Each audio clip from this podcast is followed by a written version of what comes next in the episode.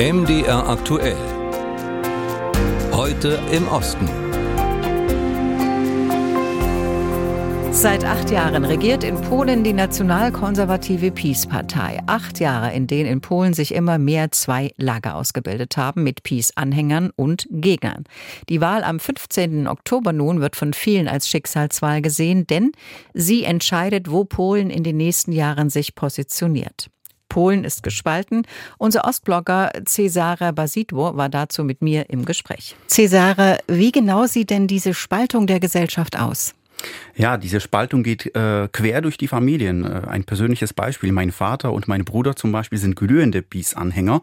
Ich persönlich und meine Cousins sind es weniger oder nicht unbedingt. Ähm, es gibt Debatten, es gibt Bekehrungsversuche in unserer Familie. Vor paar Tagen hat mein Vater mich zum Beispiel angerufen und hat noch Stimmung für die Peace gemacht, äh, versucht mich zu überzeugen. Aber wir können miteinander reden und es gibt Familien, die richtig zerstritten sind wegen der Politik.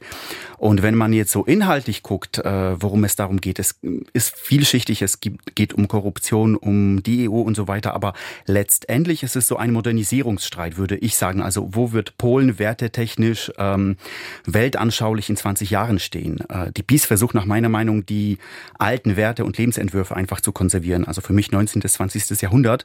Ähm, und um konkrete Beispiele zu nennen, es ist die Frage, wird zum Beispiel dieses restriktive Abtreibungsrecht, also nahezu Verbot, Abtreibungsverbot da bleiben? Oder wird es gelockert bis zur zwölften Schwangerschaftswoche? Oder werden Mädchen schon in der Schule dazu erzogen, dass sie als Frau zu dienen haben und Kinder, Küche, Kirche äh, sich um alles kümmern müssen und diese berühmte zweite Schicht nach der Arbeit noch zu Hause hinlegen müssen? Oder wird der Staat etwas äh, modernere Familienmodelle promoten? Äh, Lesben und Schwule, werden sie weiter Bürger zweiter Klasse bleiben? Oder dürfen sie, können sie irgendwann mal heiraten? Oder auch die Religion anschulen. Bleibt das so oder haben wir irgendwann eine echte Trennung von Staat und Kirche, wo sich die Kirche nicht in alles einmischt?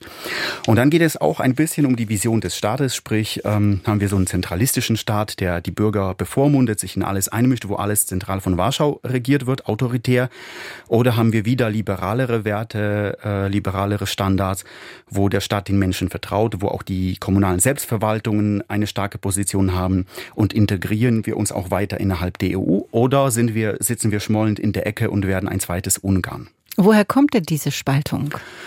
Ähm, ich glaube, Spaltung, das war schon von Anfang an in, in diesem Werkzeugkasten der äh, Peace-Politik, der Kaczynski-Partei. Die haben schon von Anfang an damit begonnen, vor acht Jahren die Menschen zu teilen. Wir und die anderen und die anderen, das ist eben dieser liberalere Teil der polnischen Gesellschaft. Das sind die bösen Polens Untergang, wirklich schlimm, schlimm, schlimm. Den wird ähm, abgesprochen, gute Patrioten zu sein, gute Polen oder überhaupt Polen. Das sind diejenigen, das sind Verräter letzten Endes, die den Deutschen deutschen Interessen Vorschub leisten und nicht den polnischen. Und dann kommt noch so eine ähm, Einstellung bei der PiS dazu, die Trotz erzeugt, weil die PiS will alles durchpeitschen, knallhart durchpeitschen, nicht überzeugen, nicht mit Argumenten äh, die Menschen mitnehmen, wie man so sagt, sondern gleich werden da Verbote erlassen, wie eben beim Thema Schwangerschaft oder Gebote. Die Staatsmaschine wird gleich in Bewegung gesetzt, um diese Vision von Polen, die sie ja haben dürfen, durchzusetzen. Und äh, das wollen sich die anderen, die liberalen Menschen nicht äh, gefallen lassen. Und so entstand auch äh, auf Seiten der Opposition so eine Trotzreaktion. Da ist jetzt auch die Peace in dieser Optik das größte Übel der polnischen Nachwendegeschichte letztlich. Also muss abgewählt werden, sonst wird Polen aus der EU austreten, sonst wird Polen in die Diktatur abrutschen. Ja, also das ist die, die Spaltung. Gibt es denn Chancen, dass sich die Menschen in Polen ein bisschen versöhnen?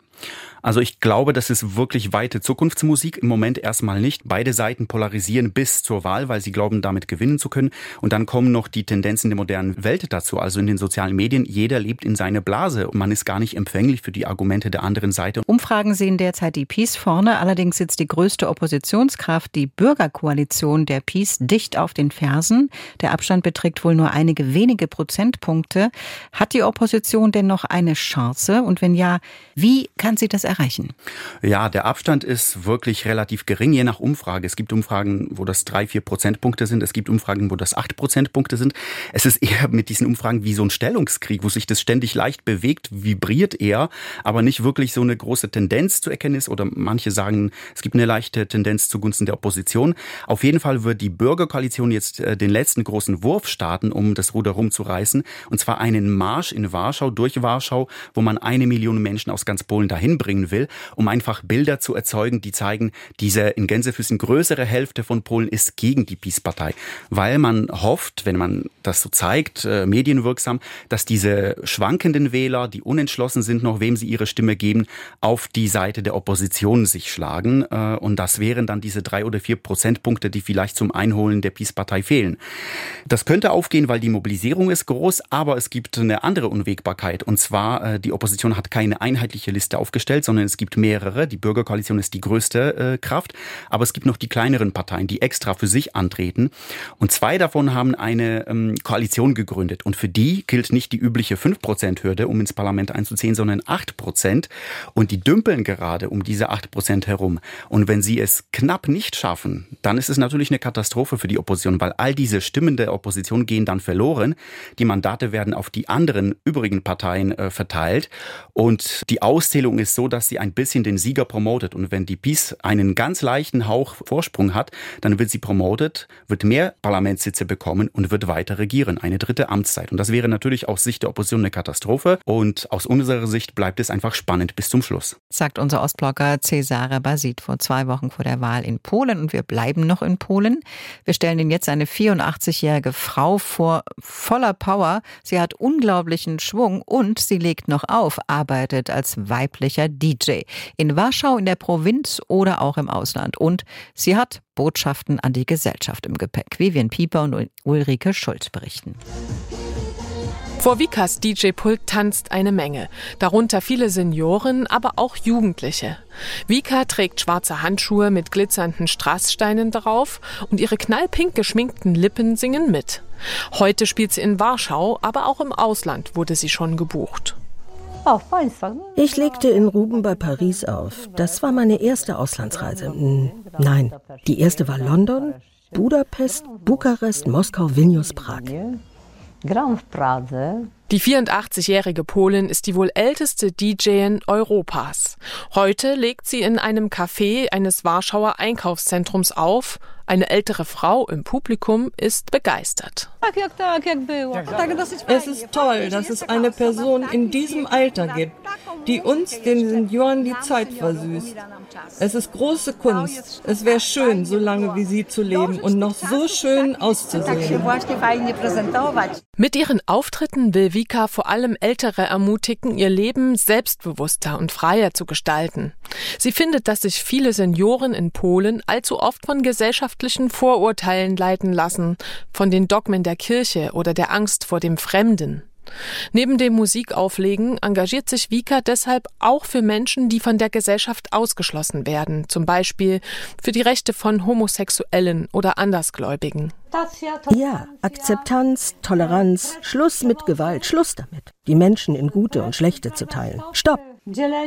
Alle haben das Recht zu lieben, zu leben. Alle haben das Recht, Familien zu gründen. Alle. Die Botschaft ist, alt sein ist die Zukunft des Volkes. Ein Einkaufszentrum. Das klingt nicht gerade nach der großen Bühne. Für Vika ist es aber wichtig, genau hier aufzulegen. Sie kommen hierher, weil hier der Eintritt frei ist. Jeder kann kommen, weil er hier nichts bezahlt. Selbst 10 Slotti sind für die Senioren wichtig, denn dafür können sie sich zumindest hier einen Kaffee kaufen. Vika selbst genießt es, dass sie sich ab und zu etwas leisten kann. Das geht nicht allen Rentnern in Polen so, denn die hohe Inflation setzt ihnen besonders zu. Das Durchschnittseinkommen von Senioren beträgt gerade einmal 470 Euro netto.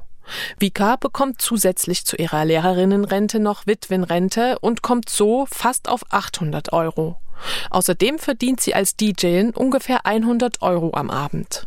Wenn ich nicht so viel Glück hätte, wenn ich nicht diese Einnahmen hätte. Meine Einnahmen sind ja nicht hoch, aber sie erlauben mir ein würdiges Leben, einen gewissen Komfort. Ohne sie müssten mich meine Kinder unterstützen, zum Beispiel meine Miete bezahlen. Zwar unterstützt ein Freund Vika rund um die Technik, aber um neue Auftritte und ihre Fans in den sozialen Medien kümmert sie sich selbst. Das ist manchmal recht anstrengend. Und Gedanken daran aufzuhören sind für Vika deshalb alles andere als ein Tabu. Im Dezember werde ich 85 und ich habe vor, in Rente zu gehen. Ich werde doch nicht auflegen, bis ich 100 Jahre alt bin, oder?